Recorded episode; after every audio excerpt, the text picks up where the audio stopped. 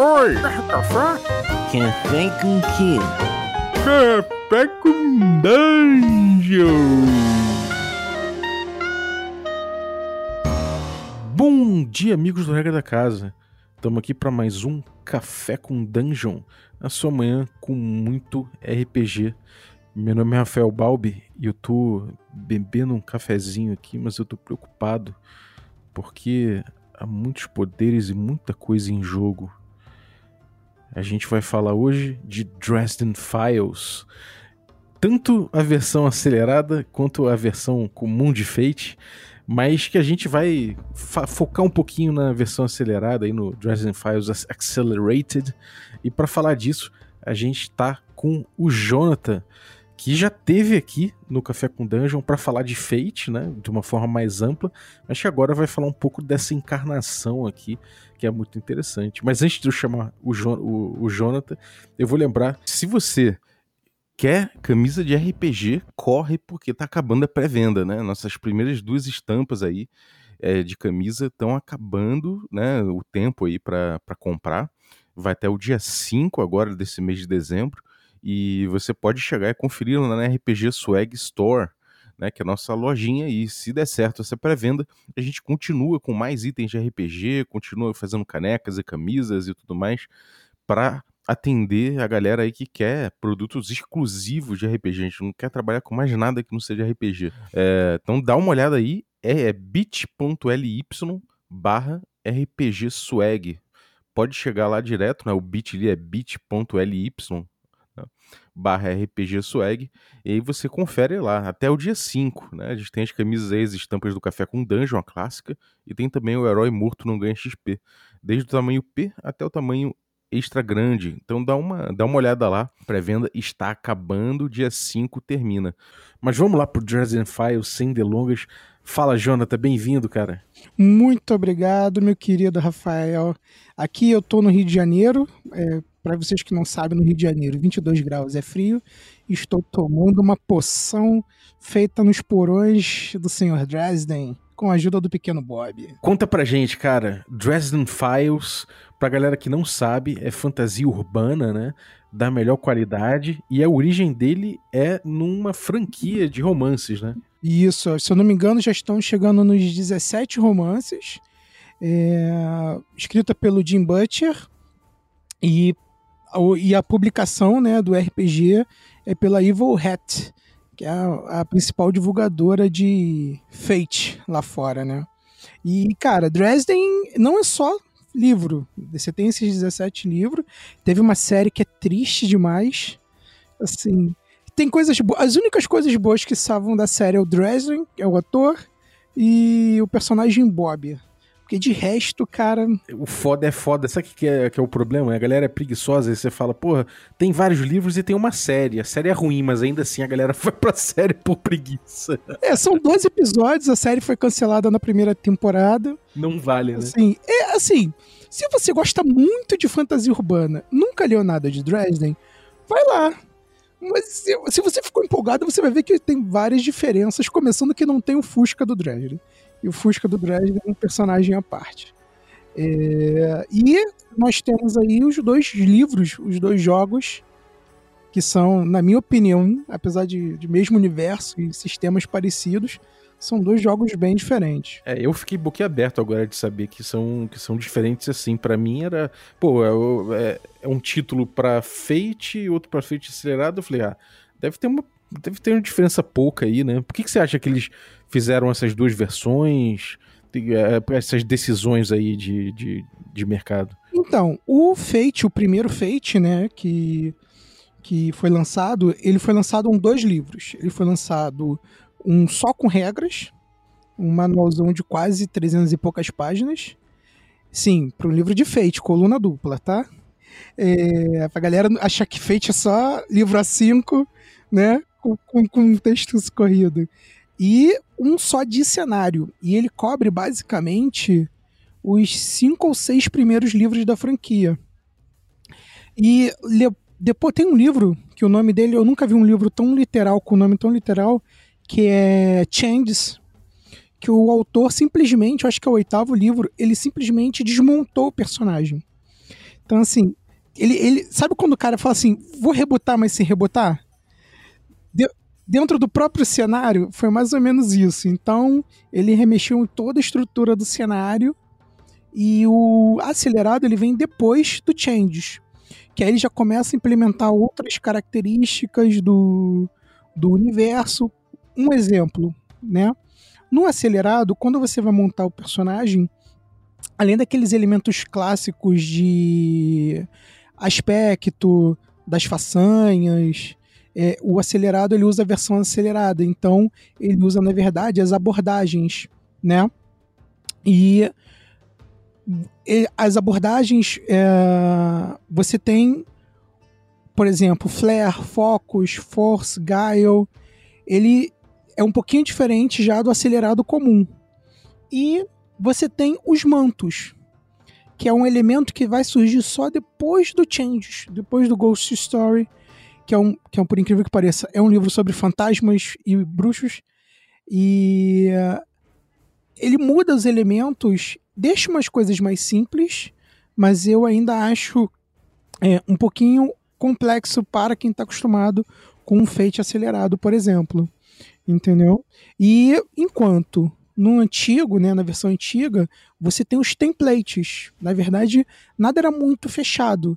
Ele falava, olha, se você quer um, um emissário de um poder, por exemplo, né, um Scion, você precisa ter essa, essa, essa façanha sobrenatural e aí você pode construir o seu personagem, entendeu? E, ele, ele pega elementos do livro para fazer a incorporação dentro da, do universo, né? Para fazer a ligação entre o sistema e o cenário de Dresden. E, e, como é que é o cenário de Dresden? Conta pra gente é, as premissas, os conflitos, os, os, personagens que existem aí dentro. Conta como é que é o, esse, esse cenário que precisou ser retratado. Então, Dresden é o, no, o nome do personagem principal, né? O, o Dresden, ele é o Harry Dresden. Ele é um bruxo, ele é um bruxo detetive, ele tem uma agência de detetive, pelo menos até o Changes. Depois do Changes você vai ter que ler o livro. É, e ele, cara, ele tem a habilidade sobrenatural de se meter em crenca. Assim, sendo bem sincero, os dois primeiros livros são bem de medianos para fraco. É, você fala assim, poxa, cara, mas mais uma fantasia urbana. E aí eu acho que no terceiro livro, o. Sabe aquela coisa? O cara vendeu a trilogia pra editora. Vende... Os dois primeiros venderam bem, mas ele sabe que talvez não renove pro terceiro livro. E quer, ele solta a mão para escrever. Sabe? Despreocupou. É, o cara fala assim: vai ser meu último livro. Ele não admite isso, né? Que eu já até vi algumas perguntas com relação a isso. Ele não admite isso, mas você vê que ele tá muito relaxado. Porque antes, a, os dois primeiros, eles meio que seguem um estilo no ar, assim, né? É, é, ele é todo em primeira pessoa. Só que ele tem. Parece que o cara tá preso. O personagem tá preso, os personagens em volta são contidos. Cara, no terceiro, velho, é de tudo. Tem de tudo. Tem desde um paladino a, a, uma fada madrinha do Dresden que fez um acordo com a mãe do Dresden de proteger o Dresden. Só que as fadas, existem as fadas nesse mundo, elas levam as coisas às vezes literal. Então, ela quer transformar o Dresden num cão de caça dela, pessoal. Porque dessa forma ele vai estar eternamente protegido. Então é ele correndo de um lado pro outro, dessa fada madrinha dele. E apesar do tom assim, falar assim, ah, poxa, Jonathan, então o Dresden ele é um, uma coisa mais infantil, tipo o, o lá o do, o do semideus. Não, ele tem uma, ele é jovem, né? Jovem adulto. Então ele ainda tem os elementos mais sérios dentro dele. Sendo que ele é fantasia urbana, ele não é necessariamente horror. Então ele não tem a obrigação de te dar medo. Ele só tem um elemento sobrenatural para ser a questão do conflito ali. Não? É, você falou das fadas, né? Você nesse cenário você tem é, vários, é, várias facções, várias, várias, vários poderes em conflito, né? E isso é bem variado, inclusive, né? Você tem bastante, bastante riqueza dentro disso. As fadas, elas, elas se organizam, inclusive, nas cortes, né? Naquelas cortes clássicas que a gente vê de, de conto de fadas. Como é que funcionam as fadas? Existem, assim, né? Pelas facções, isso tem nos dois livros. Você tem a corte da. A, são duas grandes cortes, né? Que é a corte do verão e a corte do inverno. É, a corte do verão tem a grande mãe, a filha e a neta. São três figuras femininas. Na corte do verão é a mesma coisa, tem os seus equivalentes. E existem cortes menores. Essas cortes, elas habitam o Nunca Nunca, né? Ou Never Never, que seria um mundo paralelo ao nosso, é, um, um, não, não fica claro exatamente se é um plano ou se é um mundo à parte, mas ele, ele, é, ele tem uma ligação profunda com o nosso. E você ainda tem as cortes menores, né? Então, assim, na corte do verão você vai ter os centauros, os faunos, os, os elfos habitam tanto a corte do inverno, elfos, né? Os fei, né? Eles habitam tanto a corte do inverno quanto a do verão. É, você vai ter os goblins, você vai ter os duendes, todos eles habitando essas duas cortes. Sendo que a corte do verão é uma corte de amor, né, de, de paixão, de calor, e a corte do inverno é uma corte mais fria, mais brutal, mas quase liberando aquela sobrevivência darwinista, né? Só que os livros eles vão te mostrando que existe, é, é, como é que se diz, um, um, um, equilíbrio entre elas. Se uma é fria demais, quase psicopata, a outra às vezes pode te consumir no calor, né? Então ficam essas duas cortes, uma cuida do, do período do inverno, né? Vai cuidando ali, se não me engano, ela vai do outono até a primavera, aí na primavera assume a corte do verão e vai da primavera vai até o final do verão. Tem essa, esse equilíbrio das cortes. Além das fadas, você também tem outras, como você disse, facções. Então você, por exemplo, tem a facção dos vampiros. Os vampiros também se dividem em cortes, né? É, é, você tem a corte branca a dos vampiros brancos, que são predadores que se alimentam de emoções. É, sendo que a paixão, o libido é a mais forte, mas tem algumas famílias dentro dessa grande corte que se alimentam de medo, de ódio, de raiva. Não é necessariamente esse vampiro do sangue, né? Exatamente. pois é, e você tem a corte da a corte vermelha, que é uma corte que ele já eles assumem um pouquinho aquele elemento do Drácula, uhum. né, de, de, de beber sangue e tem uma, para, uma aparência meio monstruosa. Eles usam uma camada né, é, de, de, de pele por cima e na, a, a, real face deles seriam quase como morcegos gigantes, assim, barrigudos e, e monstruosos. e você tem a corte negra.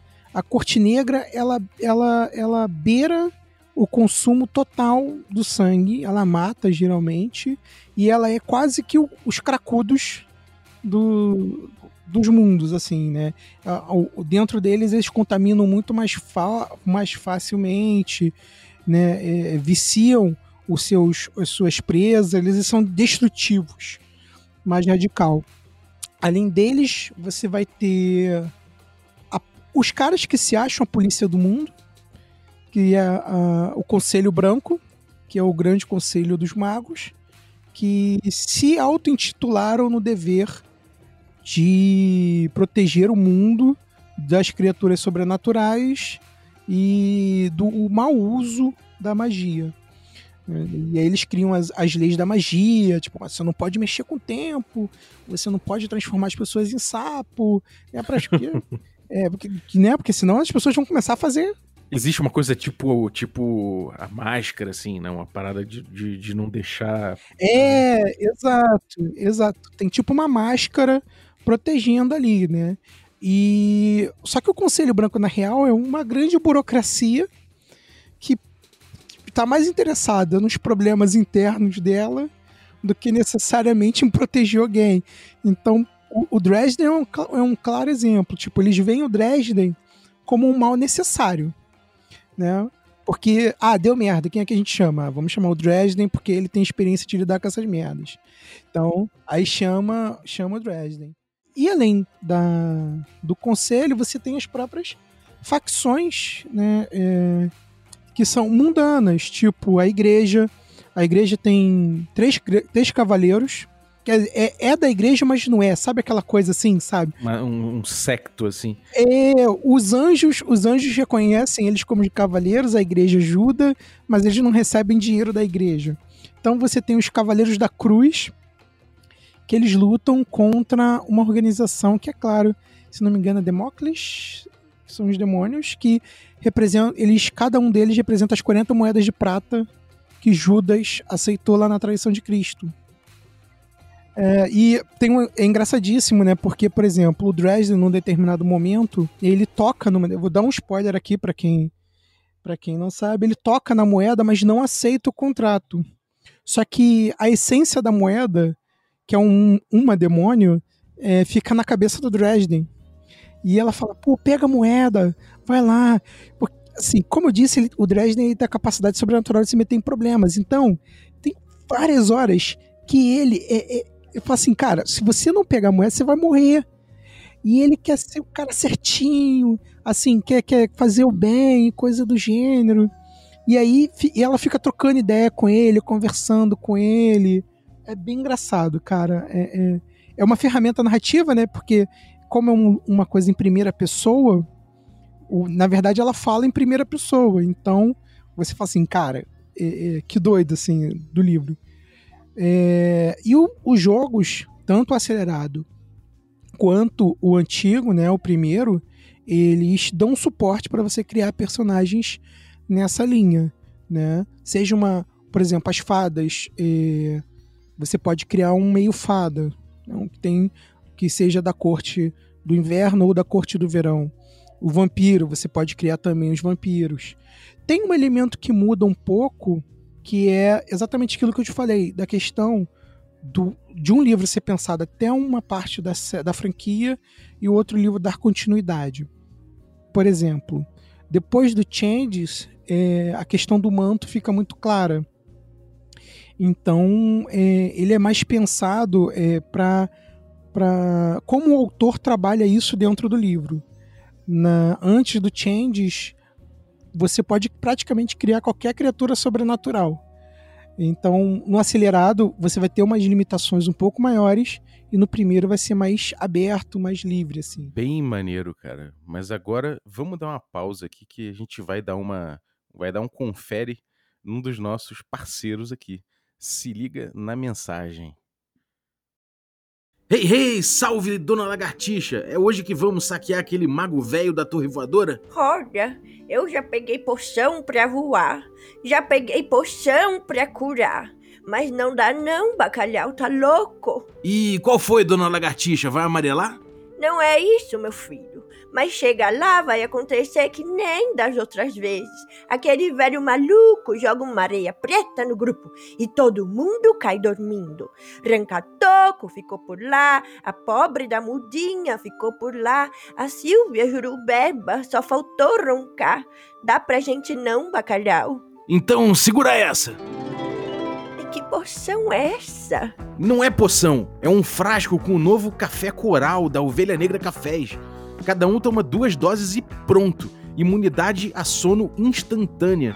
A gente invade, ignora o velho da torre e resgata a espada cantante, pega o baú cheio de ouro e depois a gente volta pra dormir em paz quando baixar a bola. Nossa, e que cheirinho gostoso é esse? Você não tá entendendo, dona Lagartixa, esse café é delicioso. Já pedi até uma carga nova pra próxima caravana, mas dá pra pedir pela internet também www.ovelhanegracafés.com.br. Aí você usa o cupom regra da casa 5, tudo maiúsculo, pra dizer pra eles que o velho Balbi que te mandou. E aí se você for da guilda ainda, troca uma ideia com ele que ele te consegue 10% de desconto no pedido. É, então partiu torre voadora, bacalhau. Simbora, dona Lagartixa! E quais, quais os conflitos que surgem desse cenário cheio de facções e, e enfim, como- o que, que surge de conflito aí que acaba entrando no mundo do Dresden? Cara, ó, o primeiro conflito, na real, é causado pelo próprio Dresden. Porque, assim, por exemplo, no primeiro livro, vou dar um exemplo clássico que você pode usar dentro de um jogo. Ele é contratado para encontrar o marido de uma mulher e, ao mesmo tempo, começa a surgir uma droga que dá a capacidade de quem a consome de ter acesso ao que eles chamam de sight ou visão. E essa visão, ela permite que você veja o mundo sobrenatural. Só que, cara, tipo, o mundo sobrenatural, ele vai mostrar a verdadeira essência. Então, o que é muito belo é belo demais. E o que é muito feio é feio demais. E as pessoas vão ficando meio malucas. Então, o Dresden fica numa correria para tentar descobrir quem é que tá produzindo a droga. E é claro, né, enquanto isso, pessoas estão morrendo com o peito, com o coração explodindo. É, isso é um elemento. É, no livro 2 tem uma, um, tem um grupo que está fazendo vingança, que são apresentam os lobisomens, que está fazendo vingança contra a máfia. E, e aí tem um assassinato. Sempre são elementos que você de uma série policial com elementos sobrenaturais. É uma história de crime ou de, de polícia, de máfia, alguma coisa assim, com inserções do mundo do mundo bizarro, né? Ex exatamente. É, é o que eu gosto muito principalmente nas boas séries de fantasia urbana, é, é que ele, ele incrementa. É, ele, ele, você fala assim, cara, beleza. Como é que é uma história policial de tráfico de drogas? E se a droga fosse mágica? Entendeu? O, o, e, e assim, isso no início, né? Ah, poxa, crianças estão caindo em coma. Poxa, o que está acontecendo? Ah, então tem alguém sugando a alma dessas crianças. É, é sempre nesse elemento. E aí, num determinado momento, o Dresden faz tanta merda que ele consegue provocar uma guerra entre o Conselho e a Corte Vermelha. E aí vai até o Changes, a porrada cantando na casa de Noca, né? Dos dois caindo em conflito. Como eu te disse, em Changes muda tudo. Changes tem toda uma reviravolta. É, o próximo livro é o Ghost Stories.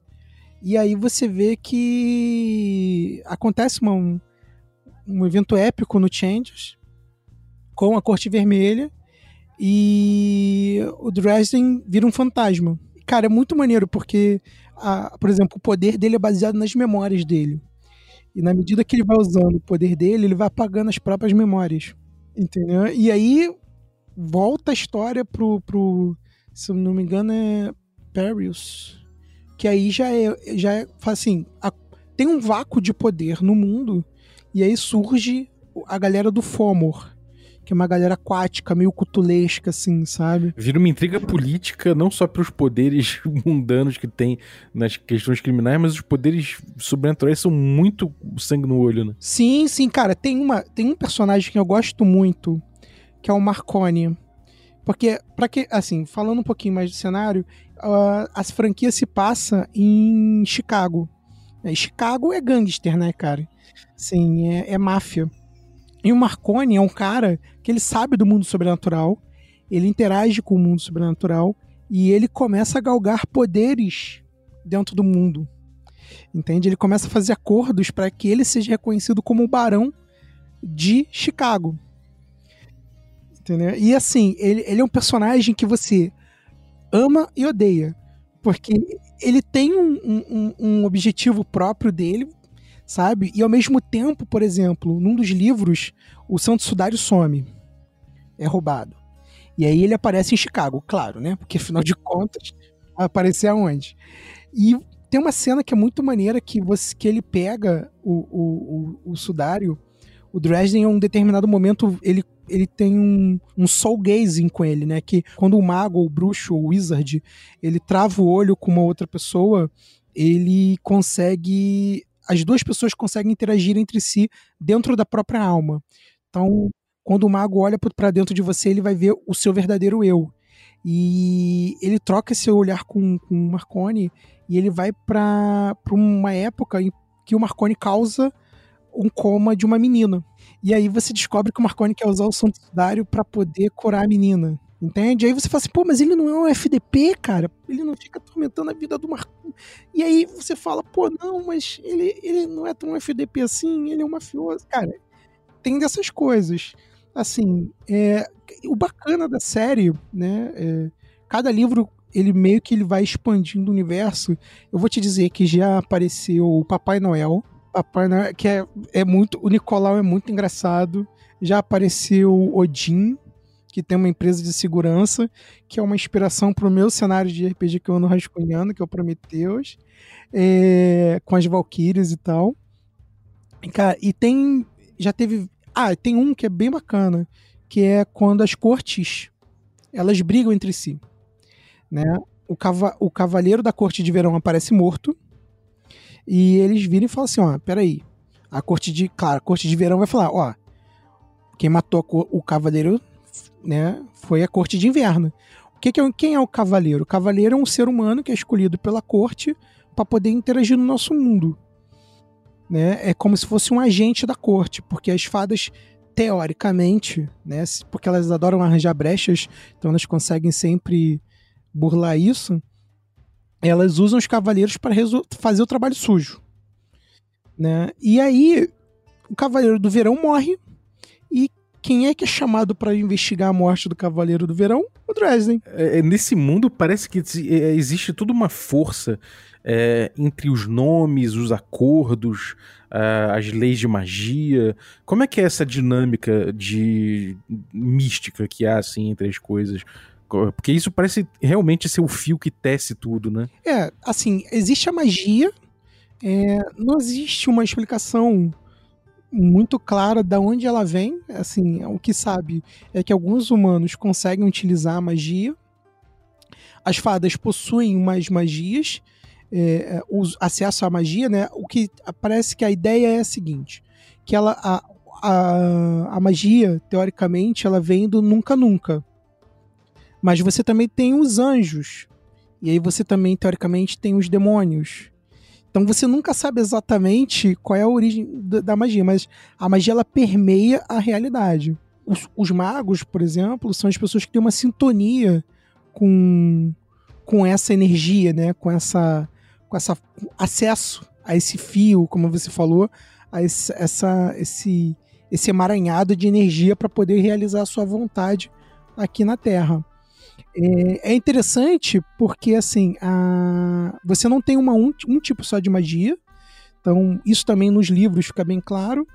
Você pode, por exemplo, ser um mago, um mago clássico europeu que né, usa bola de fogo.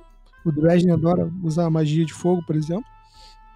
E você pode ser um mago, um, um, um japonês que usa, em vez de varinha, ofudas, né, que são aquelas aquelas escritas japonesas para espantar demônio e coisa do gênero. É, mas assim, cada grupo meio que tem uma explicação de onde vem o seu poder. Uhum. O fenômeno acaba sendo o mesmo, só que com roupas diferentes, assim. Exatamente. Assim, por exemplo, tem uma coisa que eu acho bacana é que os seres humanos, os, os magos, por exemplo, é, a energia, né, a magia, ela interfere com tecnologia. Então, por exemplo, o Dredge não consegue usar celular. É, computadores começam a dar curto perto dele. É, e quanto mais velho você for, mais poderoso você vai sendo, você vai causando essa, essa ressonância, digamos assim, nos objetos à sua volta. Por exemplo, como eu falei, o Fusca do Dresden, ele consegue usar um Fusca porque é um carro completamente mecânico. Ele não consegue usar carros automáticos, por exemplo. Ele usa uma pistola, né? Um, um, uma, um 38, um 38, acho que é um 38, cano longo.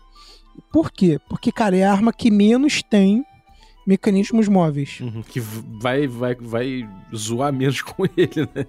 Que vai zoar menos com ele. Mas mesmo assim, por exemplo, no livro 1, é, tem magia, bola de fogo, né? Ele tá encarando lá um vilão, bola de fogo correndo todos os lados. Aí o 38 começa a travar. Ele fala: só é a minha sorte mesmo. Porque assim, tem magia, o cara tá usando uma 12, dando tiro em cima de mim e ele consegue disparar. e eu aqui não consigo disparar com o meu 38, entendeu? o Dresden lembra muito aquele jogador azarado, sabe? Sim, sei bem, sei bem como é que é. é. Então, ele sempre tem essa vibe, assim, entendeu? No Dresden Files, no jogo mesmo, todo mundo joga com magos, você joga com investigadores, você pode jogar com... Com o que, que você joga né, no, no jogo do Dresden Files? Então, no acelerado, você pode escolher é, os mantos, né? O que, que seria o manto? O manto você é como ele vai te dar ali uma base de aspectos e façanhas que você vai poder escolher que vão permitir você, por exemplo, é, fazer magia. Ou ao realizar ações físicas, você ganhar um bônus. Ou tratar magias como ilusão, para o caso dos feis, né, das fadas, é, como se fosse uma habilidade natural sua. É, já no antigo, no template, né, é, no, no Dresden, no primeiro, você tinha os templates, que você tinha o, as façanhas normais e as façanhas sobre-humanas, né, supernaturais. E você tinha uma contagem de pontos e você gastava os seus aspectos para comprar essas façanhas. Um pouco parecido também com o que acontece no manto do, do acelerado. É, por exemplo, você começa no acelerado com o número X de façanhas de acordo com o manto que você escolhe. Né? E aí, é, dependendo do, da façanha que você escolher, ela já te permite ter acesso a determinadas condições. Você, em vez de tomar um estresse direto em você, você pode transferir esse estresse para uma façanha. Como se você não tomasse a porrada diretamente. Você alivia aquilo ali para poder. Pra você, demonstrando a ação sobrenatural do seu personagem. Então todo mundo acaba podendo fazer coisas fora do comum, né? Não necessariamente você vai jogar com um cara completamente mundano. Sim, sim, é, você pode jogar, né? Você, é, você pode escolher um personagem completamente mundano. Então, porque, por exemplo, tem o manto dos mortais puros. Né? Quem que são os mortais puros? Ah, é o policial, é o mafioso, é o legista, né? é o estudante universitário que, por algum acaso, tem acesso a informações que, que vão meter ele dentro dessa sociedade sobrenatural. Só que o jogo ele tenta equilibrar esses personagens com um wizard, por exemplo, com um evocador. Então ele permite o, o, os magos em Dresden eles são quase que alienados do mundo normal, entende? Porque eles são treinados desde novos é, para para lidar com magia. Então eles não vão para a escola de, da, da, forma tradicional, né? E acesso à tecnologia é algo complicado para eles. Então eles acabam tendo que você acaba tendo que ter no grupo personagens comuns que, cara, o cara consiga acessar o celular. Isso que eu ia falar. Só pelo fato do cara não ter tecnologia, o mundo de hoje já é completamente alienado, né? Pois é, exatamente. Então, assim, você, ele te dá esses equilíbrios para que você consiga ter um, uma, uma fada verdadeira e um vampiro e um mortal puro no mesmo grupo, sem que o mortal puro morra facilmente. E, bom, então você constrói o personagem com certa liberdade até, né? Você, você, você tem uma possibilidade de escolher entre, entre uma possibilidade grande de poderes, de, enfim, de capacidades, né? Sim, sim, com certeza.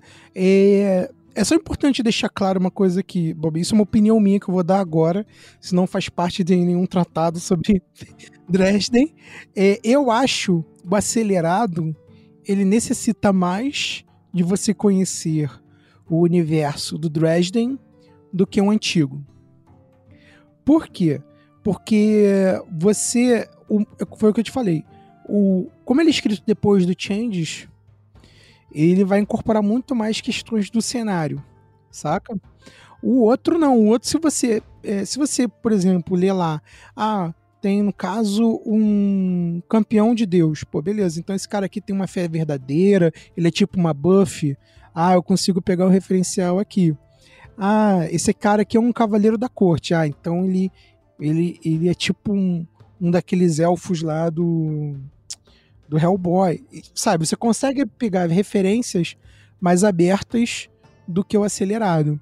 Não que um seja melhor que o outro. Os dois, como eu te falei lá no início, eu acho que os dois, apesar de usarem Fate, são jogos que te entregam experiências diferentes. E, cara, como é que é essa coisa de você de você poder é, escolher, né, especificar os seus poderes e tal. Se você é um mago, como é que funciona a magia em termos de sistema? Assim? Como, é que, como é que vai ser o cara escolhendo o que, que ele vai fazer, os poderes dele? Como é que funciona esse, esse, tipo de coisa? Ou se ele tem glamour, por exemplo? Como é que é isso? É, então, isso, isso é bem interessante. No acelerado, é, como, é que o, como é que funciona, por exemplo, a evocação? Você tem dois tipos, basicamente, de magia, né? Que é a evocação e a taumaturgia. É, evocação é aquela magia que você faz na hora, é, né, que você soltou e, e vai e, e explodiu ou alguma coisa do gênero. Ela é um pouco diferente nos dois sistemas. No acelerado, você vai virar para o narrador e vai falar assim: olha, eu quero alcançar isso, isso e isso com a minha magia. Ele vai querer criar uma barreira de gelo para impedir que as pessoas, para impedir que o ataque do cara venha. Aí o, o, o GM, né, o, o, mestre de jogo vai virar e falar assim: olha, beleza.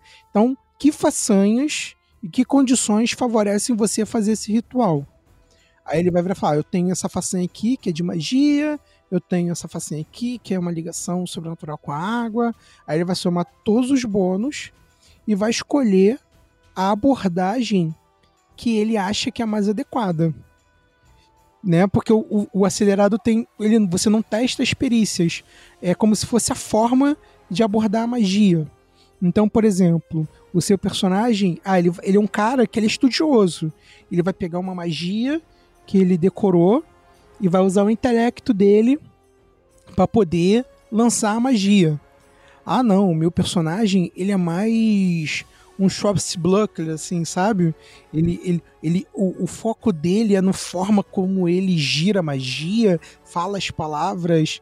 E aí, de acordo com a sua abordagem, o mestre vai falar: olha, então você tem que fazer um teste de superar para poder fazer isso aqui. Aí ele vai rola os dados, compara a dificuldade, né? E vai ter que pagar o custo, porque magia em Dresden tem um custo né?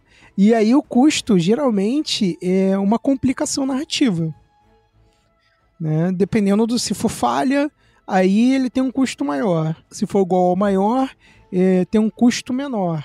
E se for um sucesso grandioso, aí já não tem custo nenhum. É diferente, por exemplo, do antigo. Por quê? No antigo, como eu te falei, ele tenta emular os primeiros livros. Uma coisa que tem muito nos primeiros livros é que fazer magia desgasta o, o mago. Ele vai ficando cansado. Então, esse custo, na verdade, é o estresse. Se o nível para realizar a magia é maior que a sua convicção, você vai tomar. Você já toma uma, uma caixinha de estresse. Para quem sabe, conhece Fate, você tem as caixas de estresse lá, que seriam os pontos de vida. Você já vai tomar um, você já vai ficar cansado. E cada ponto que for acima ele causa uma, uma caixa de estresse maior. Entendeu? E aí você vai fazer o seu teste da de disciplina. Quer dizer, você compara o que você quer fazer, a sua convicção, certo? E vai jogar a disciplina para determinar se você consegue resolver aquilo ali. Se você falha, tá fudido. Porque aí você vai tomar todo o estresse da situação. Se você tem um sucesso, esse estresse ele é digamos que amenizado, né? Ele é um pouco absorvido dentro da magia, mas mesmo assim, você imagina, nos livros isso é muito constante nos primeiros livros. Toda hora que o Dresden vai soltar uma bola de fogo ou ele vai fazer uma magia menor e tal, ele vai ficando cansado. E isso tenta emular essa situação. Já acelerado, como o Dresden, eu vou dar um outro spoiler aqui, ele tá com um manto né? Porque ele, ele deixa de ser só um mago. O que ele vira, você vai precisar ler o livro para descobrir. Ou me manda uma mensagem DM que aí eu posso responder. É... Esse manto ele alivia o Dresden desse desgaste. Para mostrar isso dentro do sistema, eles criaram essa questão do jogador, né, é, ter uma condição narrativa. E então acaba sendo uma aposta também, né? Ele simula esse uso de magia através dessa dessa dessa aposta, né? Maneiro. Sim, Sim.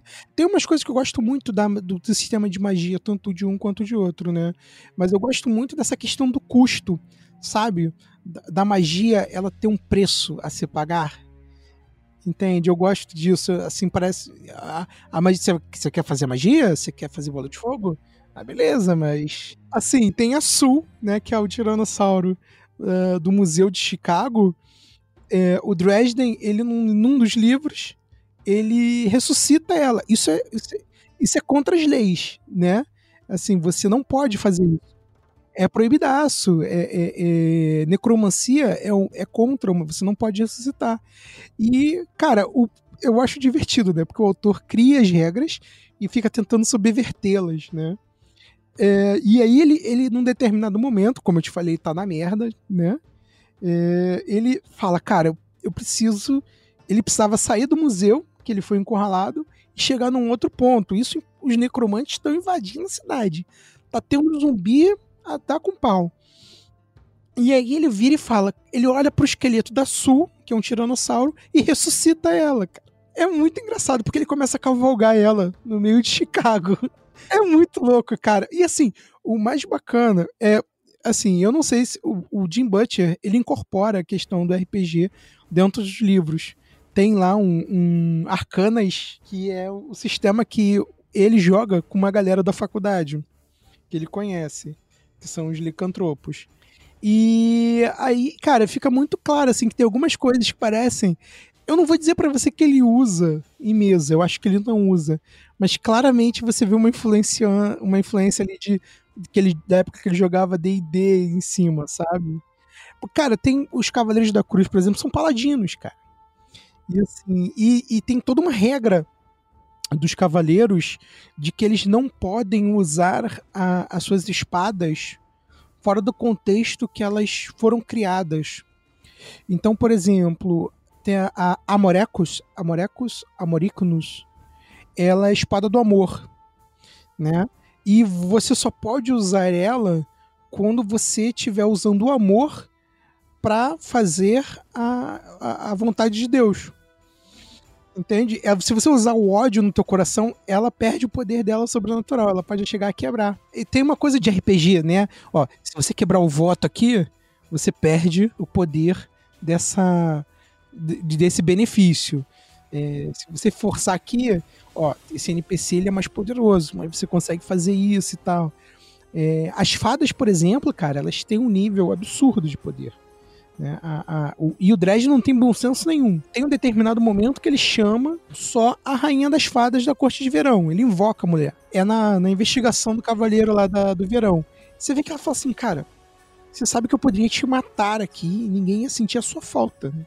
E ele, ah, é, é, mas desculpa que eu tô sem pista e ele não tem bom senso nenhum. Dentro dessa, dessa história, né, que você vai evoluindo dentro dela, é, como é que é o como é que isso é representado no avanço do personagem? Como é que ele evolui dentro do jogo? Se é que evolui algum, é, como é que é essa coisa do, da evolução do personagem? É, isso é interessante. O, o primeiro ele tem mais que o, o novo, né? O primeiro, por exemplo, ele tem quase que quatro níveis. E como é que você vai medir esses níveis? É, você ganha pontos de perícia e você ganha é, pontos de refresh, né, de renovação dos pontos de destino. Para você que não conhece Fate, você tem as pedrinhas mágicas né, do jogador, que são os pontos de destino que você gasta para influenciar o jogo de uma forma mais narrativa para dar bônus, para rerolar dado e coisa do gênero. E no primeiro você tem. Você começa com oito pontos de refresh e cada façanha que você compra abate um ponto de refresh. Entende? No novo é algo parecido. Você pode aumentar também os seus estantes comprando estantes que são do seu, é, gastando os pontos de refresh. A diferença é que você mexe muito pouco nas abordagens e o poder ele é mais pelas façanhas que você vai adquirindo. Então, por exemplo, você é um mago, você pega a façanha evocação, você só vai fazer evocação. Se você quiser fazer um ritual mais mais mais complexo e tal, você vai, vai precisar pegar a façanha taumaturgia. Né? E tem umas façanhas com que você já começa, porque é tipo o kit básico do aventureiro feliz. Então, você, por exemplo, já começa com site, né, que é a visão. É, isso já abate do valor total que você tem de refresh e tal. E você começa geralmente o jogo com três pontos de refresh e qualquer coisa que passa da, do kit do aventureiro feliz você gasta o seu refresh e pode começar no mínimo com um. Então, você pode gastar até dois pontos para aumentar o poder. Ah, no antigo, você tinha, e eu acho que no novo também tem isso. É porque o novo, a, evolução dele é muito, é muito mais vertical do que horizontal, né? Não necessariamente o cara vai ficar muito poderoso, ele vai ficar mais, ele vai mudar um aspecto ou outro. Você tinha as milestones, né? Ou os marcos de milha, que a cada X aventuras o grupo se reunia e falava, ó, beleza, é, qual foram os, os, eventos na aventura que você fala que, pô, cara, isso aqui o personagem mudou. Né? A gente pegou esse chefão, mudou a cidade, mudou a história, e, e aí, e aí você tinha as minors e as majors. Né? É, era uma coisa que eu gostava bastante. É, e um ponto aqui a se salientar. Uma coisa que eu não gostei do acelerado é que no primeiro livro você criava a ficha da cidade, cara. Entendeu? Você criava, você, você podia criar com os jogadores ou não, dependendo do nível de egoísmo que o mestre for, ou de safadeza. É, e você tinha ficha, você tinha ficha da cidade, você tinha ficha das frentes, né? O que, que poderia causar problema das facções. Você ainda pode criar as facções e tal, mas não foca tanto na cidade. Na, no outro, a cidade era quase que um personagem à parte, né? Nos livros é bem isso. Chicago é um personagem à parte e uma, um detalhe é que o autor não vive em Chicago. Ele não foi criado em Chicago. Ele escolheu Chicago porque era uma das maiores metrópoles dos Estados Unidos. É a Gotham para ele, né? É, é a Gotham para ele, assim. É muito engraçado como ele escolhe a cidade. A cidade ela é um personagem à parte. Isso se perdeu um pouquinho no, no novo. Você ainda pode usar os aspectos para criar as facções, né? As facções, por exemplo, focam muito mais nas facções no segundo livro, no, no acelerado. Você cria os aspectos das facções, dizendo quais são os interesses, o que, que elas querem, é, o que elas fazem para conseguir aquilo. E você pode usar esse jogo para poder dar aquela pimentada na, na aventura. É, o, o Fate ele, ele roda muito em torno dessa coisa do, dos, dos aspectos, né? O jogo trabalha de alguma forma especial os aspectos em relação a isso, em relação ao cenário e tudo mais. Cara, sim, né? O, o os aspectos ele ele é, são os três pilares do Fate, eu diria, né? Que é o aspecto, é, perícia ou abordagem e as façanhas. É, os estantes. Os aspectos, eles seguem a mesma estrutura, digamos, para o personagem. É, você ainda tem lá o conceito geral, você tem o problema, né, o aspecto conceito geral, o aspecto problema e mais dois ou três aspectos é, que você pode relacionar com outros jogadores e tal. Dentro do jogo, cara, eu, eu acho que você usa Fate, fantasia urbana e não encher a mesa de mesmo que não seja usado, cara, é um desperdício. Sério. Sabe? Você assim, porque o, o bacana do aspecto é que você pode virar e falar assim: olha, é, esse aqui é o bardo alemão, certo? O bardo alemão frequentado pela sociedade noturna. Então você já nesse. Você já, já botou um, o bardo alemão. Por que, que ele é o bardo alemão? Né? É, é, ele é um bar, então você vai ter talvez ele civis no meio, e ele é frequentado pela sociedade sobrenatural. Né? Então você fala assim, cara, já tem três elementos dentro do jogo que você pode brincar aí à vontade. Eu acho que o aspecto ele, ele é importante, principalmente no, no jogo do Dresden, porque ele já diz pro jogador o que ele espera daquela cena. E o que pode entrar em jogo, né, cara? O que vai entrar em jogo. Né? Exatamente. Né? Exato. Se o cara vira e fala assim, olha, é, vocês estão, né? O cara, você no início que vai jogar Fate, você não, talvez não consiga fazer isso. Mas o cara que já tem a manha do Fate, ele vai virar e falar assim, olha, vocês então entram num beco escuro, um aspecto, com é, lixeiras e esgoto a céu aberto, outro aspecto. Ou um aspecto só com esses dois. Como o jogador vai fazer isso, cara? é, é, da é da festa dele. Eu já mestrei uma aventura que o cara invocou um golem de lixo. pegou aquelas lixeiras americanas, estava cheia e falou: Jonathan, eu posso invocar um, um, um, uma criatura? Pode. O que, que, você vai invocar, cara? Ele olhou assim: ah, não, tem essa lixeira aqui. Posso fazer uma, um golem de lixo? Vai lá, cara. Joga aí a dificuldade. é X.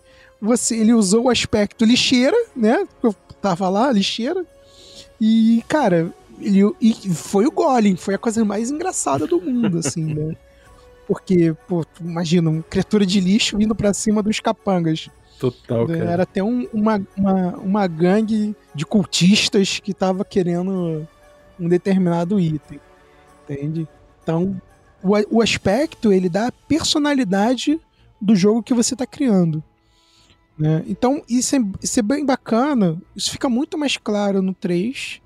No, no 3, olha, dando números. No antigo, porque, por exemplo, você criava os personagens, os NPCs importantes, e você dava um aspecto pra eles. E você podia. O Fate, você pode usar um aspecto tanto pro bem quanto pro mal. É bom que ele seja umbigo, né? É, o, o ideal é que ele seja o mais ambíguo possível, mas que ele seja claro. Então você fala assim, cara, o cara é cabeça dura. Ele pode ser literal, você pode usar literalmente cabeça dura pra usar a cabeça pra atingir alguém, né? Ou pra um cara teimoso. Você vai explicar isso dentro do jogo, saca? E jogo de fantasia sobrenatural isso é muito, né? Tipo, aquela cena clássica de, de para quem joga vampiro vai pegar isso. Você entra na boate com uma luz é, é, a meia a, um, a tá a meia luz com aquele tuque tuque tuque tuque. Você pode usar isso como um problema, ó. Se você for fazer um teste de Estrobo. é, se você for fazer um teste de percepção, isso pode afetar a sua percepção. Aí você já, ó, já recebe um fate point por aquilo ali, entendeu? Você pode, é, você pode usar a seu favor ali, fazendo um. querendo se esgueirar, né? Você pode- Exatamente. Eu acho que É, isso é bem legal. o aspecto, pra mim, do fate é uma das melhores coisas, cara. Ele movimenta muito, né, cara? É, é- co- praticamente mecaniza um pouco essa coisa do, do diálogo, né? Da descrição. Eu vou dizer aí, né, cara, que ele é o bom uso da regra de ouro, né? Se você for pensar num bom uso da regra de ouro, cara, o que, que eu posso mexer aqui sem quebrar o sistema? Ah, o aspecto. E ele é muito copiado por outros jogos, né, cara? Assim, até o D&D, no novo quinta edição, ele tentou pegar um pouquinho do espírito dos aspectos pra poder incorporar no seu jogo. Eu não sei se conseguiu muito bem, mas não, não conseguiu, não. Cara, maravilha. E, bom, é, pra fechar, assim, é, pra quem você indica em termos de, de gosto, assim, o cara que gosta de. Porque o, o jogo não é leve de regra, né? Ele, ele é um pouco crunch, né? Então, quem que vai gostar e quem que não vai gostar desse jogo? O cara que gosta disso aqui vai gostar, o cara que não gosta, tanto em referência pop quanto em jogo mesmo, em, em aspecto de jogo. Olha, cara, eu acho que assim, o cenário. Vamos falar com relação ao cenário em si do Dresden, né? Se você gosta, por exemplo, se você jogava Vampiro à Máscara pra dar porrada, eu acho que acho que Dresden é excelente pra você, porque não, o terror ele fica lá. Tem regra pra medo, dá pra você usar, mas não é o foco do sistema. E nem ele se Mais pra buff, né? é, ele tá muito mais pra buff do que pra, pra, pra Lestat e companhia. É, então, se você gosta de um jogo de ação, que você vai jogar com personagens que são um pouquinho duro de matar, assim, sabe? É, é, são os caras que são os principais. Claro que você. Cara, é aquele lance, né? Eu falo sempre. Você pode morrer em Fate. Tem idiota pra tudo no mundo, cara. Assim, tem um cara que decide encarar uma ponto .50. Se- Cara, se você vai jogar, se você vai encarar uma ponto .50, você não é um ser sobrenatural, você vai rodar. É, até uma fada, as fadas têm fraqueza a, a, a- aço, a ferro, né? a ferro frio. Dentro do cenário, ferro frio é qualquer coisa de ferro. Então, Uhum. assim, qual- Metais, né? é, uma bala pode matar. Então, um chumbo pode matar. Então, tem isso. É, Então, se você gosta de um jogo mais voltado para ação, para investigação, os aspectos são bem interessantes dentro disso, porque você pode usar os aspectos como pistas dentro do cenário, né? Então, se você curte um jogo desse, eu recomendo. Agora, tanto o antigo, a primeira versão, quanto a segunda versão, foi o que você falou, Bob. O- os dois são um pouquinho crunch, né? Aí você vai falar assim pra mim, mas Jonathan, Fate acelerado? O Fate acelerado tem 200, tem 50 páginas. Como é que ele é crunch? Cara, eles transformaram o Fate acelerado em crunch. Então, assim, é, ele é um pouquinho mais pesado. Ele não chega a ser um Shadowrun, entendeu? Não, tá longe de ser. tá longe de ser um Shadowrun. Até mesmo porque você vai vendo que o texto em si ele é muito mais pra deixar claro e te dar referências pro jogo. Então, ele tem muito texto, tem. Até poderia ter mais, o acelerado, poderia. Mas eu acho que ele tá ali na medida certa. Ele tem a quantidade de carne necessária para não ficar só aquele esqueleto vazio, entendeu? O primeiro, ele é bem mais pesado de regra, até mesmo para um fate. Entendeu? Porque ele tem muita, ele tem muito estante sobrenatural, ele tem muito estante normal, são pelo menos a, a quatro ou cinco estantes, para ter uma ideia por perícia. Geralmente em Fate você tem no máximo três no Fate Core. É Ele- bastante coisa. é, ele, ele antes. Ele, coisas que para deixar claro. O primeiro Dresden ele foi lançado antes do Fate Core. Ah, não sabia. É, ele é antes do Fate Core, e aí depois que eles lançaram o básico, né, que é o Core, eles, o- eles lançaram o acelerado. O acelerado ele foi meta estendida pro Fate básico. E se você curte esse jo- jogo mais ação, mais aventura, é isso. Agora, ele vem um pouquinho de regra. Dá pra simplificar? Dá pra simplificar, é Fate, cara. Se você quiser, sabe, se você quiser só usar perícia, falar, ah, você só faz um teste de perícia aqui, acabou e, e fechou. Não vai quebrar. O Fate é muito difícil de você quebrar o sistema em si. Né? E dá pra montar combos maravilhosos. Pra quem gosta de montar combo também é muito bom. É isso que eu ia perguntar. E outra coisa é que ele, ele é crunch, mas ele não é complicado, né, cara? Ele é- é- é- parece simples, assim. Não, ele não é. É, é o que eu te falei, ele vai te dar informações que ele considera necessárias para você rodar o jogo. Né? eu, eu até fiz uma postagem hoje que, por exemplo, eu complicava as coisas muito mais do que eram. né? Porque faz um tempo que eu não mexo Dresden. Então, assim, eu fui ler o, o primeiro, eu falei assim, cara, o sistema de magia é muito mais simples do que eu lembrava. Por que, que eu complicava tanto, assim, entendeu? Assim, é, tem essa coisa da mística do sistema na tua cabeça também. É, mas o sistema é bem tranquilo. Se você quer um sistema de fantasia urbana, eu recomendo fortemente. É, eu também tô louco pra jogar, cara. Cara, é um jogão, assim, o cenário é muito bom. Eu gostaria de fazer um aviso, assim, deixar pra você e pra galera que for, falar assim, cara, gostei do Dresden. Tem um livro maldito que foi publicado em português muito mal traduzido. Jesus. É, que é bem ruim, que é o primeiro. Ele foi muito mal traduzido. Você não vai achar ele, talvez você ache ele em sebo. E depois eles não lançaram mais nenhum aqui. É, deixar um adendo. Os primeiros livros do Dresden, se não me engano, até o terceiro ou quarto livro, ele tem uma pegada bem machista. Sabe? Porque o Dresden, o autor tenta colocar ele como um cara cavalheiresco, sal- salvar o dia a mocinha e coisa do gênero. Então, tem algumas coisas que são sutis, outras um pouquinho mais descaradas, principalmente na forma como ele descreve as mulheres e coisa do gênero. Mas eu acho que o autor ele amadureceu muito. É muito engraçado isso. Os romances, você vê que ele tem um amadurecimento dentro da escrita, sabe? O autor ele fala assim, cara, pô, isso aqui não é bacana. Vamos botar aí, o cara tá escrevendo isso, são 16 livros.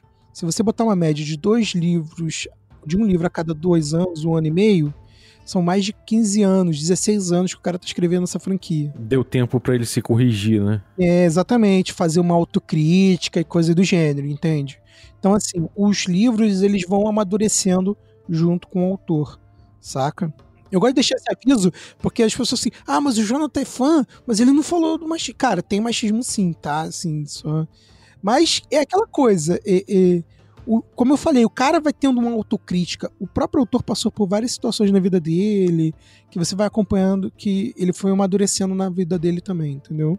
Ah, legal. Bom você fa- você fazer esse disclaimer aí. Acho que interessante mesmo. Maneiro, cara, maneiro. Pô, obrigado pela tua, po- po- pelo teu conhecimento aí do, do Dresden Files. Tenho certeza que a galera vai, vai pirar em cima. E vamos trocar mais ideia aí sobre Fate, cara. Fate é uma parada que realmente é uma, vale, vale dar uma explorada aí, tem muita coisa pra falar. Tem um jogo também, que aí depois a gente pode ver depois, se você quiser, de ficção científica, que é o Bulldogs, pra Fate. Ah, sim, É cara. um jogão também, Porra. cara. De nave, né? Isso, isso.